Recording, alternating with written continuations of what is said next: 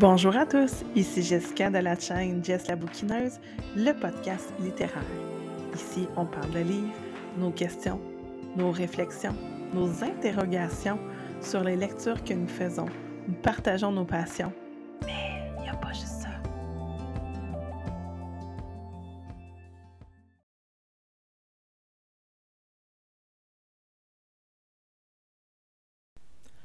L'ogresse et les orphelins par Kelly Barnhill. Incendie, inondations et autres calamités, le sort s'acharne sur la petite ville de Pierre dans la vallée. Sa communauté perd espoir. Quand une fillette disparaît, l'arrogant maire dirige les soupçons vers l'ogresse qui vit dans les bois. Mais les enfants de l'orphelinat savent bien, eux, qu'elle est gentille et généreuse. Parviendront-ils à convaincre les adultes aveuglés qui refusent de les écouter? Édité chez Édition Petit Homme.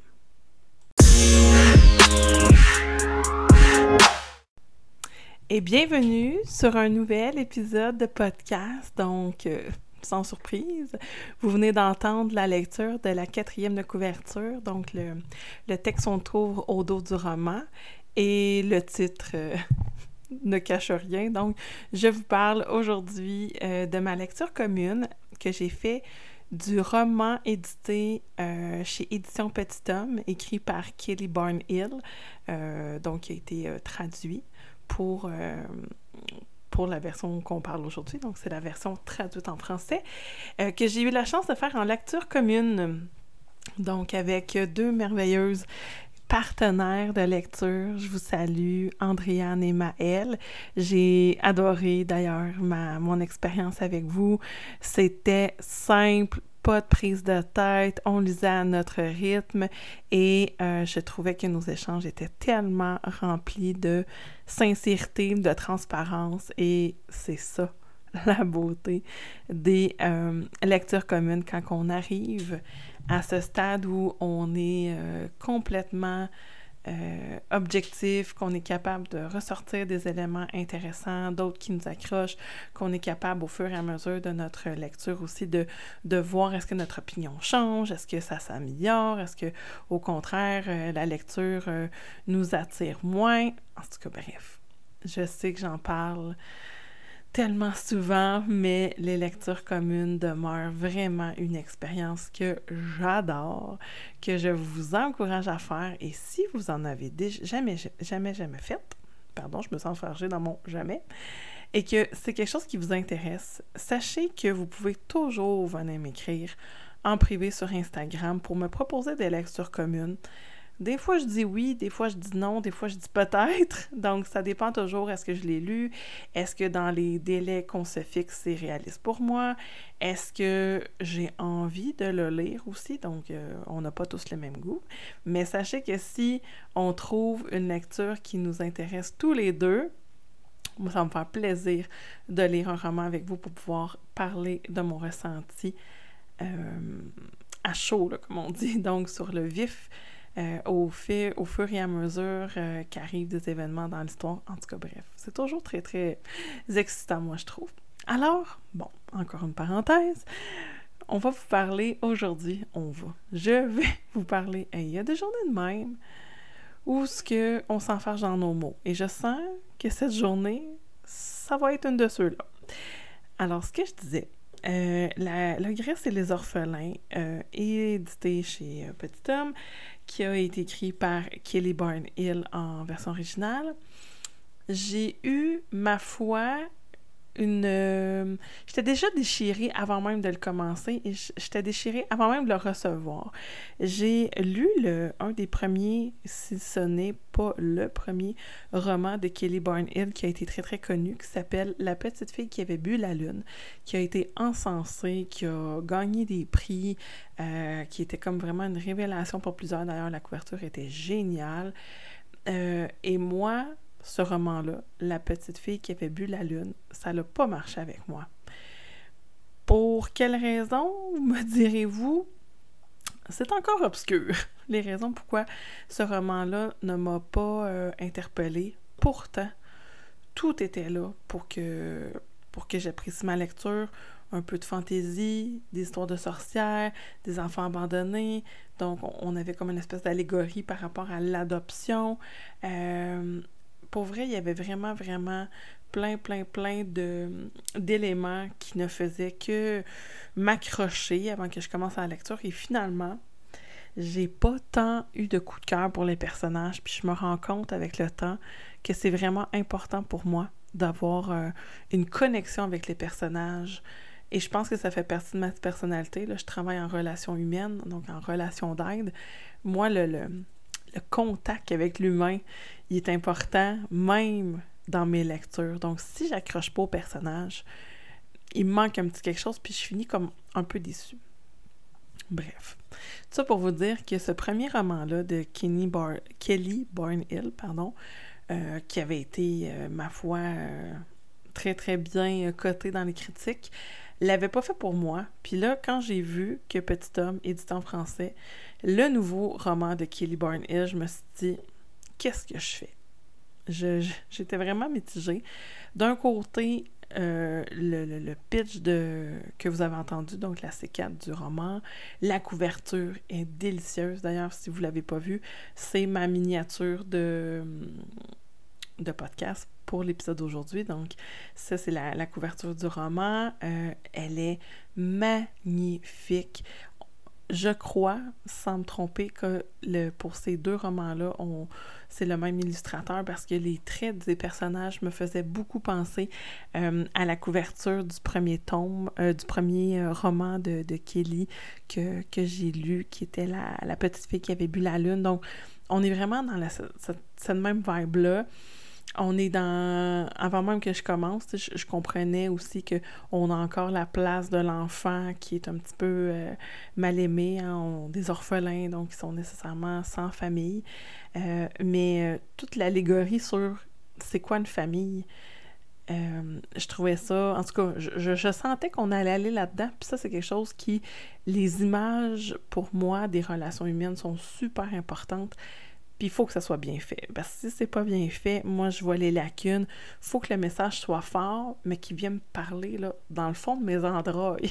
Donc, j'ai besoin que ça soit très, très, très ressenti. Bref. Tout ça pour vous dire que j'ai. Je me suis dit, c'est aujourd'hui que je laisse une seconde chance à Kelly Barnhill et je me dis, OK, j'essaie son nouveau roman. Je, je veux me faire une deuxième avis. Peut-être que la fois où j'ai lu son premier roman, je n'étais pas dans un bon mood. J'étais pas dans un mood pour ce genre de lecture-là. Donc, why not?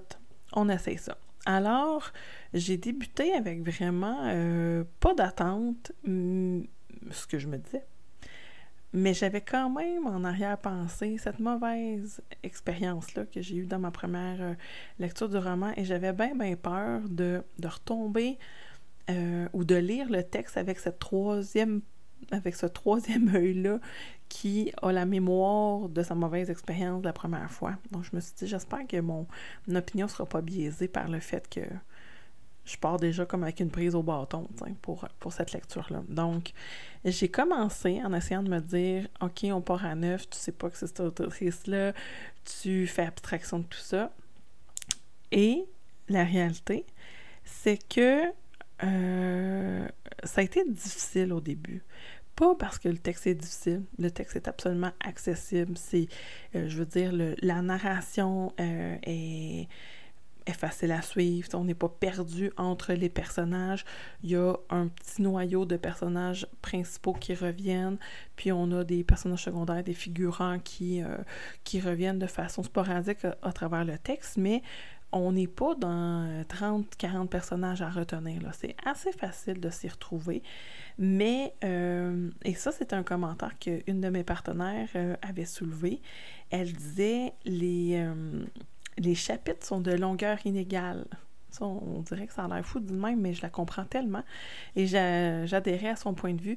C'est que d'un chapitre à l'autre, je pense rien vous spoiler en disant ça qu'il y a des orphelins et il y a une ogresse dans l'histoire. L'ogresse vit en périphérie du village, donc elle n'est pas à même le village. Puis les orphelins, eux, habitent euh, dans l'orphelinat qui est euh, dans le village. Et euh, selon la narration, des fois, on est plus comme focusé sur des actions qui se passent avec les orphelins, des fois avec les avec le Grèce. Donc, euh, c'est pas toujours le, même centre. Il y a comme une espèce de, duo d'histoires qui se passe simultanément. Et d'un chapitre à l'autre, on va alterner ou des fois rester sur le, même personnage central pour le chapitre, mais des fois, on va être avec les orphelins, des fois avec la Grèce. Et la longueur des chapitres pouvait différer, mais énormément. De mémoire, j'ai des chapitres qui duraient genre deux, trois pages, d'autres une vingtaine de pages, euh, des, des, chapitres qui avaient énormément de narration, de descriptifs, d'autres qui avaient beaucoup de dialogues. Fait que ça l'amenait comme une espèce de rythme brisé. Donc, c'est comme si on faisait un, une espèce de jogging alterné. On court une minute, on marche une minute. C'était un peu ça. Et moi, personnellement, c'est sûr que ça, c'est un élément qui jouait pas nécessairement en faveur du roman parce que pour euh, être une personne qui lit relativement vite, ça me, ça me sortait tout le temps de mon mood. Fait que c'est comme si je me remettais tout le temps dedans. Puis là, quand j'arrivais à un petit moment où que les chapitres étaient assez rapides, là, j'avais l'impression hein, que j'embarquais, ça allait bien, c'était parfait. Et puis là, bang, je tombais sur un, un, un paragraphe, pardon, un chapitre d'une quinzaine de pages avec que de la narration et de, du descriptif. Puis le, le texte était relativement compact et lourd. Donc là, je perdais un petit peu mon entrain, si on veut. Fait que ça, c'était un, petit point que que moi et un de mes partenaires, on a euh, sensiblement euh, été d'accord là-dessus. Autre petit euh, détail, est-ce que c'est de la mise en page? Pas nécessairement, mais choix de l'auteur et de l'éditeur et du traducteur. J'imagine que c'est un travail d'équipe par rapport à ça. c'est ça, je trouvais que le texte, quand il n'y avait pas de dialogue, était très compact. C'était difficile pour l'œil à suivre tu sais, je, je, crois. Est-ce que c'est classé dans jeunesse? Là, on dirait que j'ai un doute. Je vous mettrai l'information dans, dans, le descriptif. Là, vous allez voir la fiche technique du roman, vous allez avoir le lien. Je pense que c'est dans jeunesse, mais très sincèrement, je ne ferais pas tant lire ça à des enfants, à part que à partir de 12 ans. Mais je suis généreuse parce que si on n'est pas rendu au développement du jeune avec son jugement abstrait, puis qu'on lit juste au premier degré, c'est pas l'histoire. C'est pas. Euh, c'est pas ce qui est attrayant le plus dans ce texte-là. Moi, je pense que c'est tout ce qui est sous-entendu, l'image qu'on peut se faire, parce que, par exemple, euh, tu le Grèce qui vit en périphérie de la ville, les orphelins, les orphelins qui adorent leur responsable d'orphelinat, donc ça devient comme leur deuxième parent. Fait que, nous, on, comme adultes, on voit tout le sous-entendu de, tu une famille, c'est pas nécessairement celle avec euh, dans laquelle on est. Euh, tu sais, il y a plein de belles images, plein de belles leçons que je pense qu'on peut en tirer, mais si on n'a pas le, développement acquis du jugement abstrait, je pense pas qu'on a accès à ce message-là, puis ce serait un peu dommage. Moi, je le vois aussi très bien comme étant euh, une lecture qui pourrait bien se faire en compréhension de texte, par exemple au secondaire, dans un cours de littérature ou même au cégep. Euh, il y a des extraits qui sont intéressants, que j'ai bien aimés parce qu'on fait des allégories avec certains, euh, avec certains thèmes, dont, euh, comme je vous disais, la famille, l'appartenance, la confiance, l'identité, le lien significatif avec les adultes. Donc, moi, je, c'est ça, j'ai senti qu'il y avait des leçons, des morales à retenir, à. Comment dire? Pas à retenir, c'est pas ce que je voulais dire, mais à, à discuter. Donc, ils mettaient la table pour euh, des discussions, je trouvais. Mais je pense que on peut pas juste lire ce livre-là pour la lire. Il faut vraiment s'attarder à c'est quoi le sujet. Puis si on, on a dans dans la dans l'intention de d'avoir cette euh, intention de lecture là ben là je pense que le, le, texte devient plus riche. Mais il faut avoir selon moi cette intention là de, de morale ou pas comme dans les contes parce que dans le conte je trouve que la magie le fantastique prend beaucoup beaucoup de place. Là on est plus comme dans le bout de la fable Et là, c'est une fable romancée, mais c'est comme si on était, parce qu'une fable, nécessairement, ça rime, je pense qu'il y a une, une, notion de poésie dans la fable, mais là, moi, je voyais vraiment... Euh, à quoi je l'ai comparé? Ah oui, c'est vrai. Ce que j'avais dit dans ma... dans ma dans ma discussion avec mes partenaires, c'est que ça me faisait penser un petit peu au texte. Et j'avais ce ressenti-là aussi quand j'ai lu La petite fille qui avait bu la lune, euh, Le petit prince de Saint-Antoine d'Exupéry. Donc, c'est comme une histoire, mais tu sais que tout ce qui est fantastique, on s'entend que les renards parlent pas, là, fait qu'il y, a un petit bout de fantastique dans le conte du petit prince, mais tout le fantastique est là juste pour pallier aux besoins de la cause de la morale, est pas là pour nous émerveiller comme le ferait un, récit de fantaisie. Puis là, j'ai senti que le bout de fantastique était pas là pour nous émerveiller, mais juste pour pallier pour qu'on on puisse arriver au message qu'on avait envie de rechercher. Fait c'est peut-être là où que moi, qui est une friande consommatrice de romans de fantaisie, ça m'a peut-être laissé un petit peu sur ma faim à cause de ça. Mais comme je vous ai dit, c'est vraiment parce qu'il faut avoir l'intention de lecture. Si vous ne saviez pas avant aujourd'hui qu'il y avait comme une espèce de fond de leçon morale, je trouve, à, aller chercher dans cette lecture-là, puis que vous voulez lire ça parce que vous êtes une fan de fantasy, puis vous voulez vous divertir, oui, c'est possible, mais je pense que vous allez peut-être être un petit peu déçu parce que vous ne serez pas dans la bonne euh, dans le bon état d'esprit pour le lire et le le dévorer euh, à sa juste valeur et avoir euh, c'est ça, être dans le, bon état d'esprit. Donc bref, c'est la petite nuance que je trouvais vraiment importante de vous lire. Puis ça peut sembler comme un point négatif, mais pas du tout. Moi, je trouve que, et ça, je, fais souvent ce, petit parallèle-là, tu peux avoir les plus belles chaussures à talons hauts du monde, mais si faire de la randonnée, ils vont être à chier. Donc, moi, ce que ça, ça veut dire, c'est que il y, a des, y a des moments où il y a des besoins que même si tu as le plus bel emballage, le plus beau design, c'est pas fait pour ça, c'est pas fait pour ça. Donc, moi, j'ai vraiment senti que ce roman-là prenait tout son sens en, quand, à la fin, je me suis dit, OK, si je, leur, je, je fais un, un petit pas de recul, puis je réfléchis à ma lecture, qu'est-ce que qu'est-ce que j'en ressors? Puis c'est sûr que moi, je suis intervenante dans la vie, donc c'est sûr que j'ai toujours une paire de yeux d'intervenante. Par, par, tout ce que je vais, ça c'est pas, pas un deuxième chapeau. Là, ça fait partie intrinsèque de ma personnalité là, je, me disais, OK, dans cette euh, optique-là de peut-être apprendre un message, euh, de, faire véhiculer une valeur, une leçon, une morale, ben là, on, est peut-être là-dedans.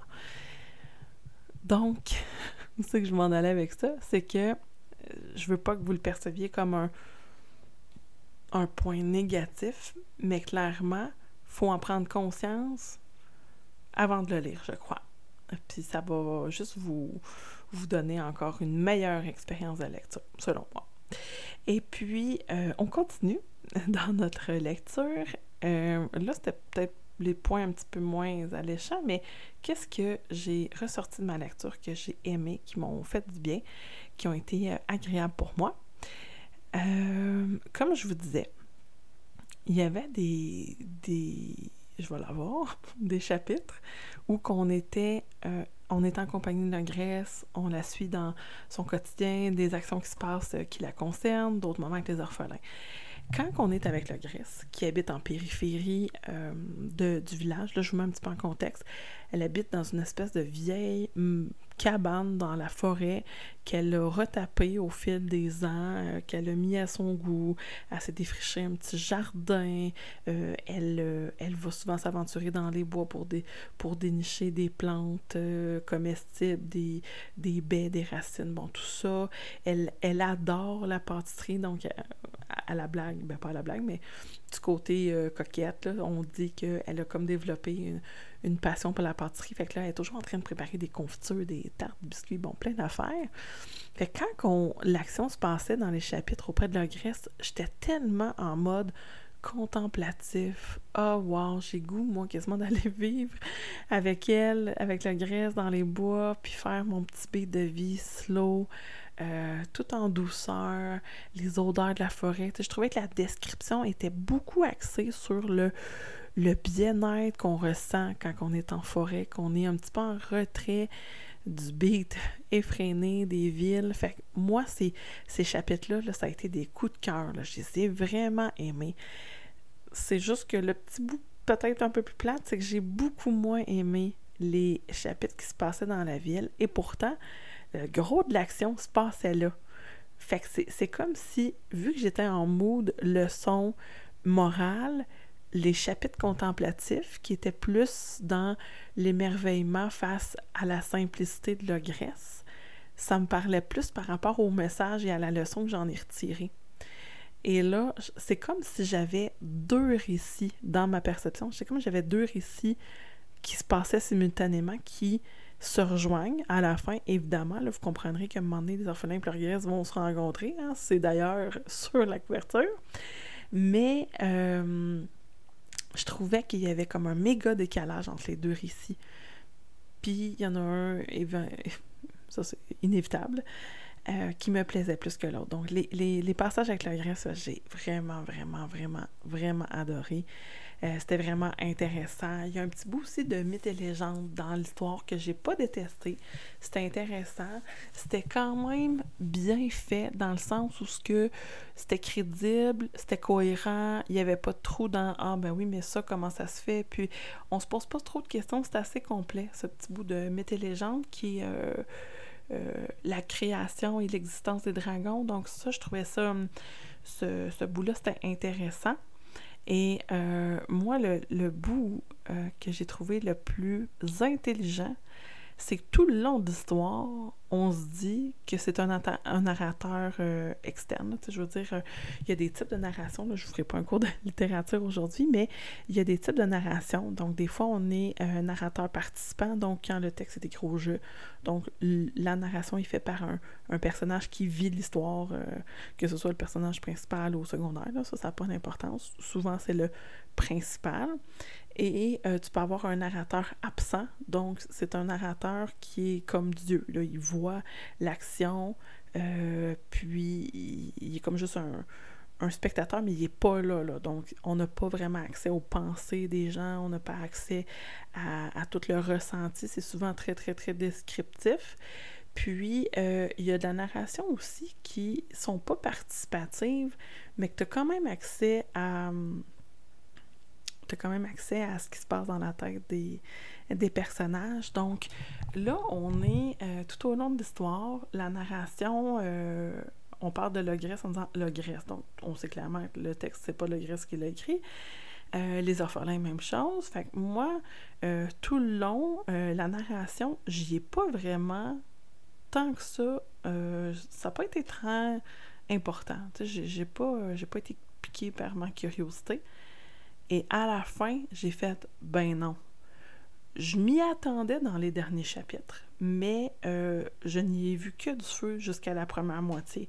Il y, avait, il y a comme une espèce de punch avec la narration. Puis ça, j'ai quand même trouvé que c'était une petite twist intelligente et j'ai trouvé ça euh, bien fait. Parce que, comme je vous ai dit, jusqu'à la fin, tu fais ben non, c'est ça, tu En tout cas, je, on dirait que je veux vous en dire, mais pas trop.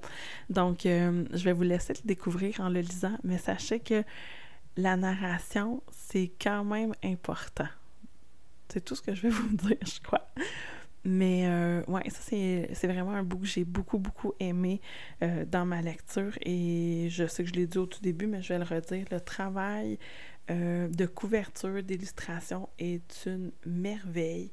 Euh, le choix du papier et du carton de la couverture, ça a l'air niaiseux, là, mais c'est du carton soyeux. Tu sais, quand du genre de carton euh, un petit peu euh, effet velouté.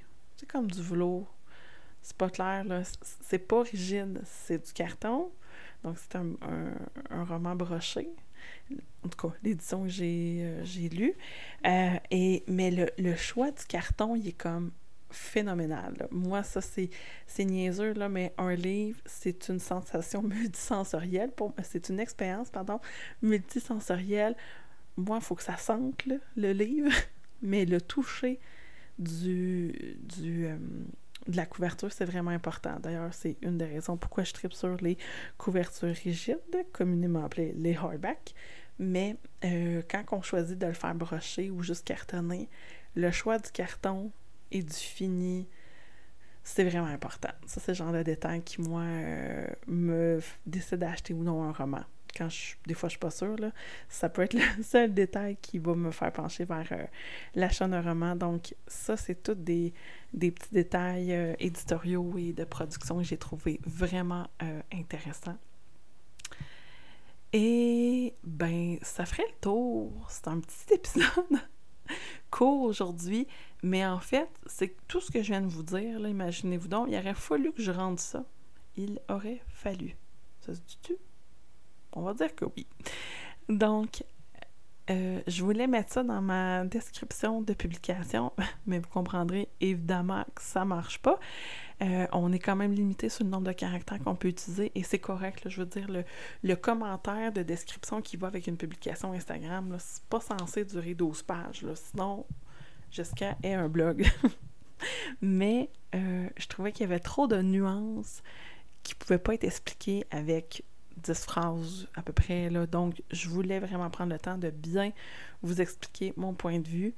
Et euh, à la fin, j'en ressors quand même avec une note positive. C'est pas un coup de cœur, parce que, soyons honnêtes, c'est pas un coup de cœur, parce que c'est juste que je, pense que c'était pas tant dans mon style de fantaisie que j'aime, dans le sens où euh, moi, je pense que je l'ai lu avec une paire de yeux de full fantastique. Je me laisse éblouir par la magie et All Mais en fait, on était plus dans le sentimental, dans le réflectif, dans le, la petite twist de tourneur de phrases, d'allégorie, d'image. Bon. Fait que vu que j'étais pas exactement dans le bon mood, je suis comme partie en randonnée avec des talons. Fait que ça a plus ou moins marché. Mais il y a plein de bons points. Et si je dois comparer entre les deux œuvres, je préfère euh, bien plus Le Grèce et les orphelins que euh, La petite fille qui avait bu la lune. Pourtant, les deux récits ont des bons points, mais personnellement, si, euh, j'avais à choisir, je prendrais Le Grèce et les orphelins. Mais je, vous laisse me dire en barre de description si vous avez lu les, les peut-être autres romans de Kelly Barnhill et si c'est le cas, lequel est votre préféré et pourquoi. J'ai goût de savoir ce que vous en pensez. Puis, euh, je vais terminer en remerciant mes partenaires si fabuleuses qui ont été euh, chouettes, qui ont été parfaites pour, euh, cette lecture commune-là. D'ailleurs, si vous ne les connaissez pas, elles ont toutes les deux des chaînes littéraires sur Instagram que je vous invite à consulter parce qu'elles font du contenu tellement authentique, euh, très drôle. Euh, Andréane, d'ailleurs, fait d'excellentes vidéos, de belles photos, mais elle fait toujours des avis qui nous donnent le goût de dépenser à la librairie. Euh, c'est la queen pour dénicher, genre, des romans quasi neufs de seconde main. Je ne sais pas comment elle arrive à faire ça, mais euh, je l'envie énormément. mais ça a été vraiment un charme de lire ce roman-là avec elle. Euh, vous allez évidemment trouver en barre de description du podcast toutes les références, le roman, les chaînes littéraires de mes collègues et euh, tout ce que j'ai discuté dans ce podcast. Je vais vous laisser enfin partir à vaquer à vos occupations, mais ce n'est qu'un au revoir parce qu'on va se revoir très bientôt. Là, en ce moment, j'enregistre le podcast sur ma lecture commune, mais sachez qu'il y a déjà trois autres épisodes de podcast qui sont dans la boîte, qui attendent le montage et qui vont euh, sortir vers la fin du mois. Euh, je ne sais pas à quel moment vous allez écouter ça, mais là, présentement, on est à la mi-juin et euh, on va, on va, je vais terminer bientôt mon travail à l'école et je vais tomber en vacances. Alors, euh, ça va me donner un rythme très différent de travail sur la chaîne. Ça va me permettre plus de liberté, plus de, disponibilité, plus d'énergie. Bref, c'est des vacances, donc je travaille quand même pas tout l'été, mais je vais avoir euh, ma créativité va avoir de l'espace cet été. Ça va être vraiment chouette. Mais euh, je vais commencer par vous offrir le contenu qui est déjà prêt. J'ai vraiment hâte que vous entendiez ça. Ça va être euh, super intéressant. Et pour le reste, ben, je vais vous souhaiter un bel été parce qu'au moment où ce que vous m'entendez, peut-être que c'est déjà l'été. C'est fou. C'est fou comment ça a passé vite. Il me semble qu'il n'y a pas si longtemps, je disais Hey, bravo, on est rendu au mois d'avril, c'est cool. On est rendu au printemps. Puis là, je suis comme déjà en train de vous dire On est l'été. Ça n'a comme pas de sens. Ça a vraiment passé très, très vite. Et j'espère pour vous que vous avez des projets, même si c'est juste d'aller à la plage, faire du camping, faire du vélo, euh, des activités qui vous plaisent, des activités estivales qui s'en viennent pour vous, qui vous rendent heureux. Moi, là, euh, un livre, une doudou, un feu de camp, là, moi, tu peux me laisser là deux, trois jours avec de quoi boire. Ça se pourrait que je sois là deux, trois jours plus tard. Ça m'en prend pas plus pour être heureuse. Euh, peut-être une petite baignade pour me rafraîchir, un petit peu de kayak pour profiter du calme, mais sinon, j'ai vraiment pas besoin de plus que ça. Alors, profitez de la belle saison qui arrive bientôt et euh, on se retrouve très bientôt pour un autre épisode de podcast. Ciao!